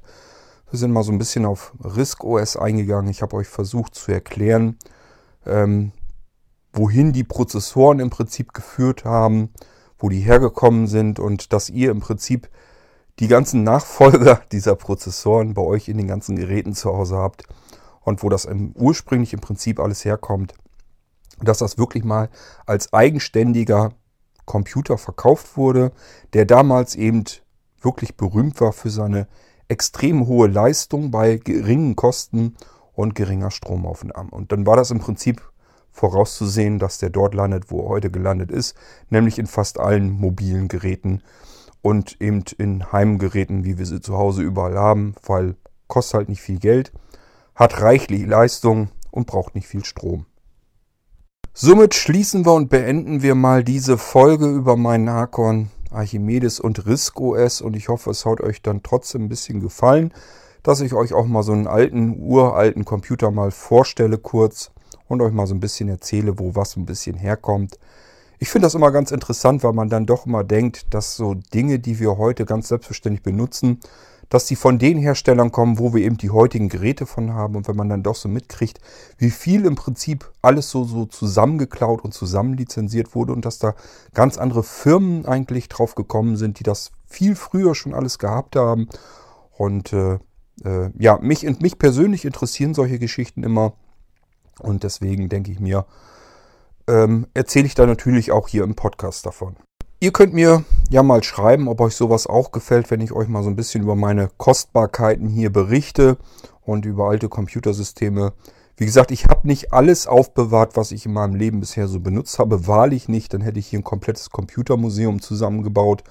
Ähm, das nun nicht, aber es gibt halt so ein paar Geräte, die habe ich mir dann doch gut weggelegt, weil ich sie einfach, ich habe es einfach nicht übers Herz gebracht, die irgendwie wieder zu verscherbeln, zu verschenken, zu verhökern. Und dann habe ich die mir hier so eingelagert und ja, so nach und nach werde ich mich da wahrscheinlich schon von trennen, aber das dauert wahrscheinlich noch eine Weile. Ich muss immer mich erstmal so ein bisschen von jedem Gerät einzeln so trennen, weil das wirklich, ja, für mich waren es immer so ganz spezielle Schätze und, und Kostbarkeiten, ähm, die halt in sich wieder was Besonderes war in der ganzen Computergeschichte und das, da kann man sich nicht einfach so von trennen. Aber ich werde auch das wahrscheinlich noch hinbekommen. Ähm, das heißt, ich werde auch sicherlich mal über Computer berichten, die ich vielleicht selber auch benutzt habe, die ich aber vielleicht gar nicht mehr hier liegen habe. Letzten Endes kann es uns egal sein, so wie beim Archon Archimedes jetzt. Ich habe ihn jetzt ja auch nicht extra vom Schrank runtergewühlt, um ihn euch ähm, hier vorzustellen, sondern habe einfach mich an den Archimedes erinnert und euch hier mal so ein bisschen was davon erzählt. Und äh, im Prinzip kann es im, äh, eigentlich dann auch egal sein, ob ich den Computer hier nur noch stehen habe oder ob ich den so mal mit benutzt habe. Aber ich erzähle euch natürlich ganz gerne über die Zeit, weil ich das selbst durchaus immer spannend finde und die Leute, die mit diesen Nischenrechnern gearbeitet haben, da gibt es so wahnsinnig viele dann auch wieder nicht von es geht zwar, man kann immer, wenn man bei YouTube sucht oder so, ich finde eigentlich immer, wenn ich immer, das ist also ganz oft, dass ich mir sage, diesen Computer und jenen, den hast du damals auch mal kurz gehabt. Guckst du noch mal, ähm, ob es da vielleicht YouTube-Videos von, gibt, die da einfach mal ein bisschen was zeigen. Und das macht immer wahnsinnig Spaß, weil die natürlich auch Programme und so vorstellen, wo man sich dann mal sagt, ach guck an, siehst du, das hattest du damals auch im Einsatz, ist ja interessant. Kannst dich noch dran erinnern an den Computer an sich und auch äh, an die Software, die es dafür gab, äh, ist immer irgendwie eine spannende Geschichte. Und es gibt halt äh, auf YouTube gibt es dann doch noch genug Leute, die diese alten Dinger sammeln und dann darüber berichten. Besonders interessant finde ich immer, wenn das dann so ganz junge Leute sind, was weiß ich, die gerade irgendwie so 18 und Keks sind und sich dann an diese uralten Dinger dann zu schaffen machen und dann äh, im Prinzip die vorstellen und sich daran zurückerinnern. Ähm, oder beziehungsweise das herausfinden, äh, wie die Kisten damals so waren und wie die in den Handel gekommen sind. Also ich finde das immer recht spannend und recht interessant, weil das sind eben die Dinger, mit denen ich so ein bisschen äh, in meinem Computeralltag aufgewachsen bin, die ich zwischendurch hatte. Ich habe immer wieder mich für viele, viele Nischensysteme interessiert, habe viele verschiedene Computer benutzt, also auch gekauft, benutzt, wieder verkauft, wenn das nicht das Richtige war. Ähm, verschiedene Programme äh, natürlich da drauf gehabt. Auch Spiele damals, ich habe damals auch ein bisschen gespielt. Äh, der richtige gnadenlose Spieler war ich noch nie. Aber äh, ja klar, hat man auch mitgespielt mit den Dingern. Vieles ist auch so, dass ich mir gerne immer Computer gekauft habe, die unterschiedlichste Systeme ähm, äh, äh, laufen lassen konnten. Das heißt, dass ich ganz viel mit Emulatoren und so auch gearbeitet habe oder mir von vornherein Computersysteme von der Architektur gekauft habe, die von sich aus schon so gebaut waren, dass man da unterschiedlichste Betriebssysteme drauf laufen lassen konnte. Da sind ganz, ganz viele Betriebssysteme dabei, die werdet ihr beim besten Willen nicht kennen. Das würde mich sehr wundern. Ähm, das liegt einfach an meinem Interesse, einfach zu schauen, was gibt es, was kann wer machen. Und ich habe mir das immer äh, alles angeschaut. Damals natürlich viel mehr. Heute macht es nicht mehr ganz viel Sinn. Äh, die meisten Betriebssysteme kann man als Blinder eigentlich gar nicht richtig bedienen. Meistens bekommt man sie noch nicht mal mehr richtig installiert, ohne großartig sich mit irgendwelchen Hilfsmitteln herumzuplagen, die man dann zur Verfügung hat. Das ist also alles gar nicht mehr so einfach, aber äh, ich hatte da so durchaus die ganze Zeit, über die ganzen, all die Jahre, äh, habe ich mich sehr dafür interessiert, was es insgesamt eben an Betriebssystemen und an unterschiedlichsten Computern gibt und ähm, habe im Prinzip gesammelt wie verrückt, habe alles irgendwie zusammengesammelt, was ich an Betriebssystemen finden konnte, habe mir das immer alles installiert und mir angeschaut und ganz oft habe ich auch wirklich gesagt, ist das ein geiles Betriebssystem, Warum setzt sich sowas nicht durch auf dem Markt? Warum müssen wir mit so einem anderen Krempel arbeiten, der im Prinzip viel weniger leistungsfähig ist und eigentlich gar keinen richtigen Spaß macht? Nun gut, warum das immer so gekommen ist, weiß man nicht. Der Archon Archimedes ist meiner Meinung nach solch ein Computer gewesen. Der hätte sich eigentlich im Markt etablieren müssen mit dem RISC OS, mit den System in dem ROM, dass man gleich so arbeiten konnte, dass man einen Computer überhaupt nicht booten muss oder herunterfahren, sondern ihn einschaltet, benutzt, seine Dateien noch eben abspeichert und ihn einfach ausschaltet. Ich finde das eigentlich immer sehr angenehm. Das haben manche Computer haben das halt so gelöst und äh, das macht wirklich dann Spaß. Es gibt wie gesagt, für den Amiga vor allem jetzt nagelneue Platinen. Also es ist immer noch so, dass für diese uralten Rechner komplett neue Hardware entwickelt wird. Ähm, für den Amiga gibt es auch wieder komplett neue Platinen. Da ist sogar das komplette, die kompletten Installationsdatenträger, die man braucht, um äh, beim Amiga das Betriebssystem zu installieren, sind dann komplett im ROM drin. Das heißt, man kann wirklich sagen, hier, ich möchte, ich habe jetzt eine Festplatte eingebaut. Diese Zusatzkarte ist eben meist so eine Turbokarte gleichfalls mit. Hat ein komplexes Menü, die baue ich mir dann ein, kann ich einfach so einsetzen. Beim Amiga ist das oft so, dass sie unten, also die Tastaturcomputer zumindest, unten so eine kleine Bodenklappe haben. Die kann ich ganz leicht öffnen. Und dann finde ich da so einen Sockel drin. Da stecke ich einfach eine Zusatzkarte rein. Das ist dann eine Turbokarte. Äh, da ist ein kompletter Prozessor drauf. Da ist äh, Speicher drauf. Da sind oft noch zusätzliche Chipsätze drauf. Ähm, und äh, in dem Fall was ich mir jetzt neulich gerade erst wieder angesehen habe, eben auch ein komplette ROMs und viele verschiedene Funktionen. Da sind viele verschiedene Programme und Software drauf. Unter anderem, unter anderem eben die kompletten Installationsdatenträger. Hat einfach den Vorteil, man muss nie wieder mit Disketten rumfummeln. Man baut die Festplatte ein, ähm, hält die Maustasten beide gedrückt beim Einschalten des Computers, kommt in dieses Menü rein, sagt hier, äh, ich will das jetzt installieren ja, und da muss man nicht eine CD irgendwie suchen oder ein Diskettenlaufwerk haben oder sonst irgendetwas. Der legt sofort direkt los mit der Installation und dann kann man im Prinzip das ganze Ding eben einrichten und ist da innerhalb von ganz wenigen Minuten ist man komplett fertig, hat den kompletten Amiga als solches dann eingerichtet und installiert auf die Festplatte oder eben SSD oder was man da jetzt einbaut. Ist natürlich gewaltig, zumal das immer Computersysteme sind, die mit ähm, viel, viel, viel kleineren Dateien auskommen, als wir sie heute im Beschlag haben. Ähm, dass man so wie Windows jetzt von der DVD installieren muss, das würde bei solchen Rechnern natürlich nie in Frage kommen. Da passt das alles noch auf so ein paar Disketten drauf. Und wenn man die im ROM verschwinden lässt, kann man sich natürlich vorstellen, was das in einem Affenzahn äh, das Betriebssystem auf diese Rechner installiert ist und auch entsprechend schnell arbeitet. Also wenn man sowas auf eine SSD installiert, das Betriebssystem, äh, das ist so ähnlich wie beim, wie beim Archon Archimedes. Im Prinzip schaltet man den Rechner ein und das bisschen, was er da in den Speicher reinladen muss, um zu funktionieren, das kann er innerhalb weniger Sekunden machen. Also das hat mit diesem, wie wir das von Windows aus kennen oder auch vom Macintosh oder so, hat das alles überhaupt nichts zu tun, dass man da irgendwie viele Sekunden dann davor sitzt, bis das System fertig gestartet ist. Das hat also alles schon so seinen Reiz, muss man sagen. Und ich finde das immer ganz angenehm, in diesen alten Kisten nochmal herumzuwühlen und zu gucken, was hat man denn da alles noch so Schönes an Schmuckstücken äh, gehortet. So, davon werde ich euch ab und an auch mal hier berichten. Da machen wir dann eine T-Folge von, so wie hier jetzt auch. T wie technisches. Und äh, ja, so werde ich euch nach und nach auch meine alten Computerveteranen mal mit vorstellen. Oder vielleicht euch einfach über Betriebssysteme erzählen, die es mal gab, die es mal gegeben hat. Wenn ich da zumindest was Besonderes drin entdecken konnte, dass man sagen kann, das ist jetzt eine Geschichte, die habe ich in keinem anderen Betriebssystem jemals so wiedergefunden, dann werde ich euch hier natürlich darüber berichten. Gut, Machen wir diese Folge mal zu. Keine Ahnung, wie lang die jetzt wieder geworden ist. Wahrscheinlich wieder mal länger, als ich ursprünglich gedacht habe. Macht aber ja nichts. Ein Aufruf vielleicht noch an euch. Ähm, wenn ihr ein Mikrofon an eurem Rechner habt oder eben logischerweise in eurem äh, Smartphone oder so.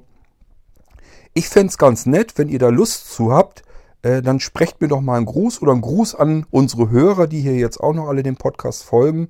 Äh, sprecht doch einfach mal was rein ins Mikrofon, dass ich das hier mit äh, in den Podcast sozusagen mit importieren kann. Dann hören die anderen euch auch mal und äh, ich finde das ganz nett. Dann haben wir so ein bisschen Audio-Feedback sozusagen. Ich hatte ja immer gesagt, es schreiben zwar immer wieder mal Menschen an, die mir sozusagen sagen, wie sie den Podcast und so finden. Ist auch alles ja ganz schön, aber das wollte ich nun nicht unbedingt hier mit in den Podcast äh, vorlesen. Das finde ich ein bisschen langweilig. Aber wenn ihr das natürlich als Audiogruß, als Audiobotschaft macht, eignet sich das natürlich schon ganz prima. Macht die Dinger nicht zu lang, nicht, dass ihr da so ähnlich wie ich äh, in Larifari äh, verfallt und dann da stundenlang Monologe haltet. Äh, vor allen Dingen nicht, wenn ihr vielleicht nicht die perfekte Audioqualität abliefern könnt, dann kann das anfangen zu nerven, wenn das alles quietscht und rauscht und eine schlechte Qualität hat. Aber sprecht kurz doch mal was rein und äh, würde mich sicherlich freuen und könnt mir vorstellen, dass das vielleicht auch für andere was ist. In diesem Fall zu dieser Folge passend könnte ich mir zum Beispiel vorstellen, dass ihr einfach mal von euch berichtet, mit welchen Computern ihr vielleicht so gearbeitet habt, was ihr daran Besonderes fandet und äh, ja, einfach von euren alten Computerveteranen, wenn ihr da mal was von erzählen mögt, tut das doch bitte mal, sprecht das ins Mikrofon, schickt mir das ganz normal einfach per E-Mail oder Dropbox-Link oder was ihr dann nehmen wollt. Und dann ziehe ich mir das hier rein und packe das hier in den Podcast mit rein, dass die anderen das auch mal mithören können. Ich fände das jedenfalls ganz witzig, dann bin ich hier nicht der Einzige, der am Quatschen ist. Ähm, vielleicht habt ihr da Lust zu. Ich weiß, dass einige von euch durchaus ein Mikrofon haben und auch wissen, wie man damit umgehen muss. Von daher würde mich das echt mal freuen. Wenn ihr da Lust zu habt, macht das doch bitte mal.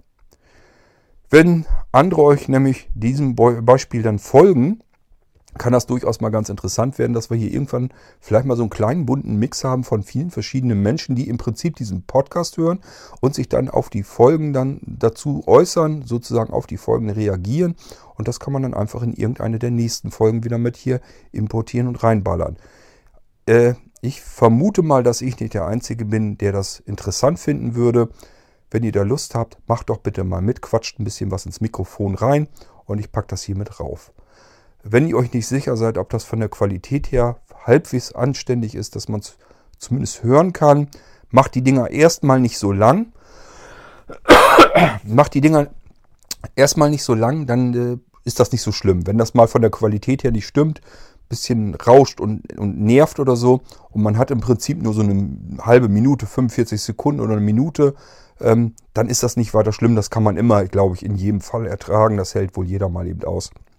Und wenn man, das hört ihr dann ja wieder, wenn ihr das in meinem Podcast dann hier selber hört, eure Aufnahme, bekommt ihr das selber ja mit, wie das von der Qualität her ist. Und wenn ihr merkt, ach, hört sich doch ganz vernünftig an, dann könnt ihr ja euch nochmal wieder beteiligen und dann längere Zeit auch mal sprechen. So würde ich es jedenfalls machen, so kann ich es euch empfehlen. Und wie gesagt, ich fände es toll, wenn wir das mal so hinkriegen würden. Bin gespannt, ob von euch was kommt. Ähm, das war die Folge zum Ur-Ur-Ur-Opa eures Smartphones, dem Acorn Archimedes. Und ich hoffe, euch hat es gefallen. Ich würde sagen, bis zur nächsten Folge. Dann natürlich wieder ein ganz anderes Thema, wie ihr das hier schon kennt. Macht's gut. Tschüss. Bis zum nächsten Mal. Sagt euer Kurt Hagen. Ein Bock auf dein Gelaber. Du